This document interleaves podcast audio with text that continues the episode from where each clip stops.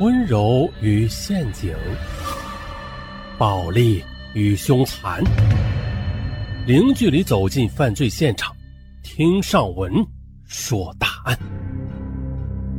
本节目由喜马拉雅独家播出。那今天呢，上文以第一人称来说一下，嗯，为黑道老板当保镖，我呀是怎样死里逃生的。咱们呀，一起来了解一下。邓春林离开黑道啊，快一年了。如今他回到家乡广西某边境城市做边贸生意。此时回想起当初做保镖的日子，他至今仍觉得那就像是一场梦。这不，他唏嘘不已的讲述了自己给黑道老板当保镖的事儿。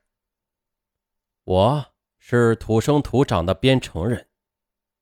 二零零一年的年冬，二十四岁的我从某部队拳击队退伍回乡了。那时，中越边境的民间贸易很红火，我也做起了边贸生意。或许呢是生意过于顺利，我有些忘乎所以。于是，在二零零三年的一个与我在生意场上称兄道弟的越南人。跟我说要一批价值十五万元的货物，要我尽快的给他发货。于是呢，我就凑了十万块钱，又跟别人借了五万元，进货之后的，在对方没有给定金的情况之下，就把货物全部的都给发了过去。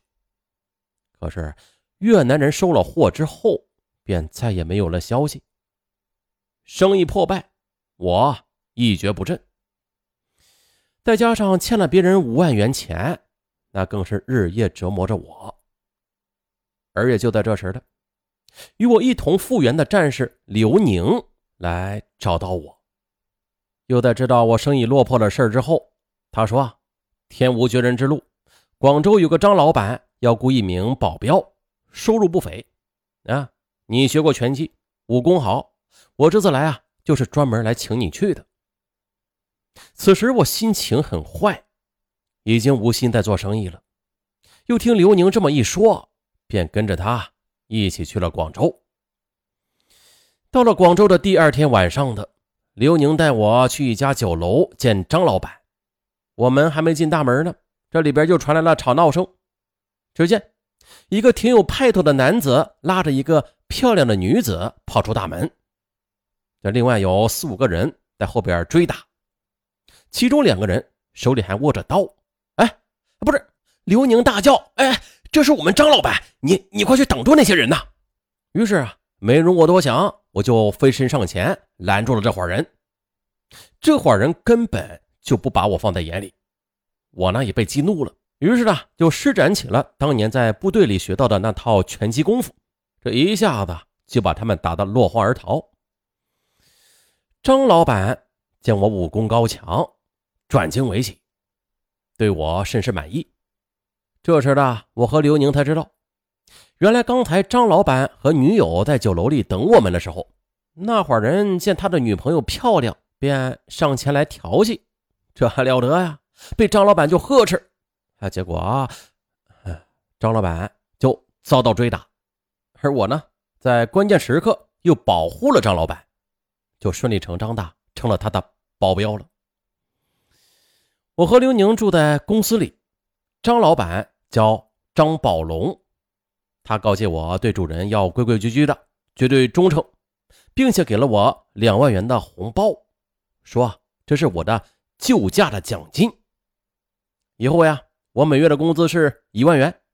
哎呦，在那些年，工资一万元，海了去了！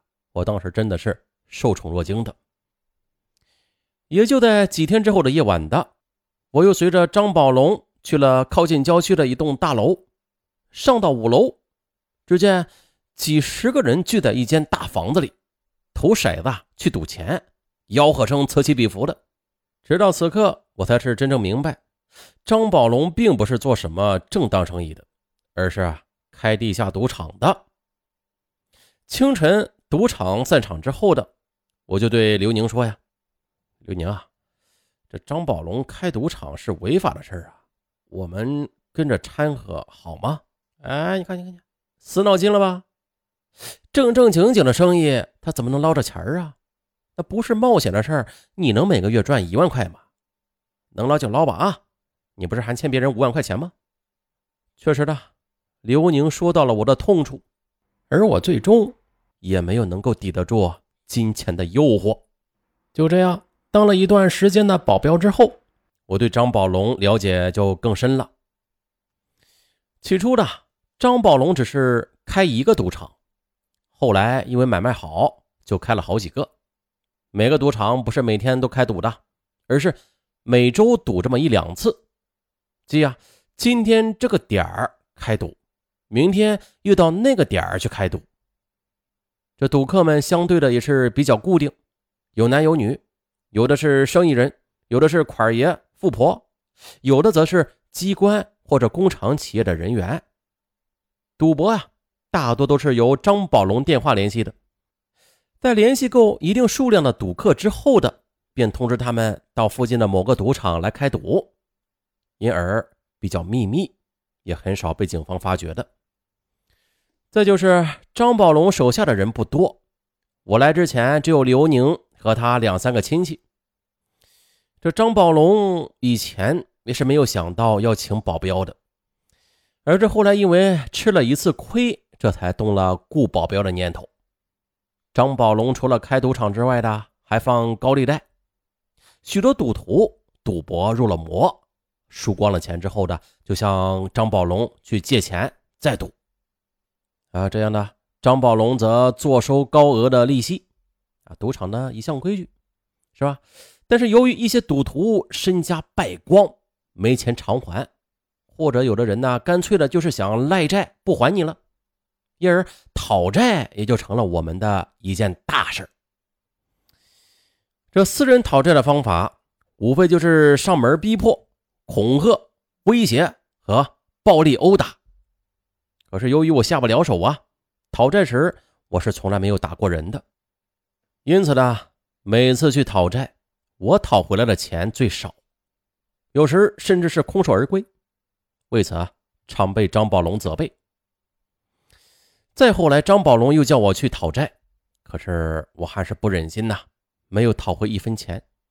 张宝龙就把我骂了一顿：“你他妈的，你以后不要跟着我了，你还是去陪我老婆吧。”嗯，啊，我老婆闲着没事到处乱跑，叫我保护她的安全，你呀还得盯着他，不要让他与别的男人来往。去吧。张宝龙就带着我去见他的老婆阿瑶。他家在离公司三四里路的一个小区，有一个小院子和一栋五层高的楼房，装修的挺豪华的。进了院门之后的阿瑶正抱着一只小狗，懒洋洋的在院子里边晒着太阳。这是一个四十多岁的女人，虽然已经远离了花季，但是姿色犹存，并且也挺有气质的。张宝龙对阿瑶说：“呀，以后就由我来陪他了。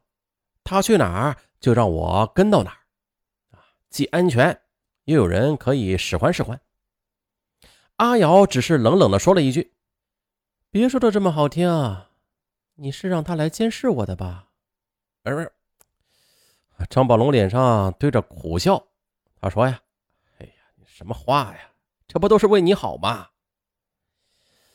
张宝龙走后的，我就喊了阿瑶一声嫂子，而他则白了我一眼：“什么嫂子呀，恶心死了！”哎，我非常尴尬啊！见他不理我，我便去修整花草，收拾凌乱的院子，打扫房间的卫生，等等。这一晚的，张宝龙去看赌场，阿瑶呢便装扮出门，我要跟着他。为他开车，他不让，并且还用尖刻的语言辱骂我，说我是一条狗。我说我拿张宝龙的工资就要替他做事你阿瑶听后银牙咬紧，满脸温怒，便把车钥匙摔到地上了。啊，这车到一家大商场，哎，我发现有个男人在等着阿瑶，阿瑶则扑进他怀里，还示威的。跟我说：“那这是我的小情人，随你怎样告诉张宝龙，我不怕的。”说完就挽着那个男人进了商场。我见他们是逛商场啊，也就没有将此事告诉张宝龙。阿瑶与情人在商场里边逛了一个多小时之后的才出来，也许是见了心上人的缘故吧。阿瑶的心情特别好，与那个男人一同上了车。我就问阿瑶去哪儿啊？他不说。这车到了一家宾馆前，叫我停车，我就意识到，啊，他们可能是进宾馆里边寻欢作乐。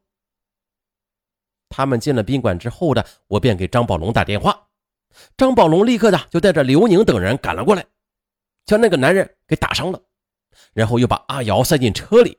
送回了家。就这样的，阿瑶也是因为此事就恨上了我。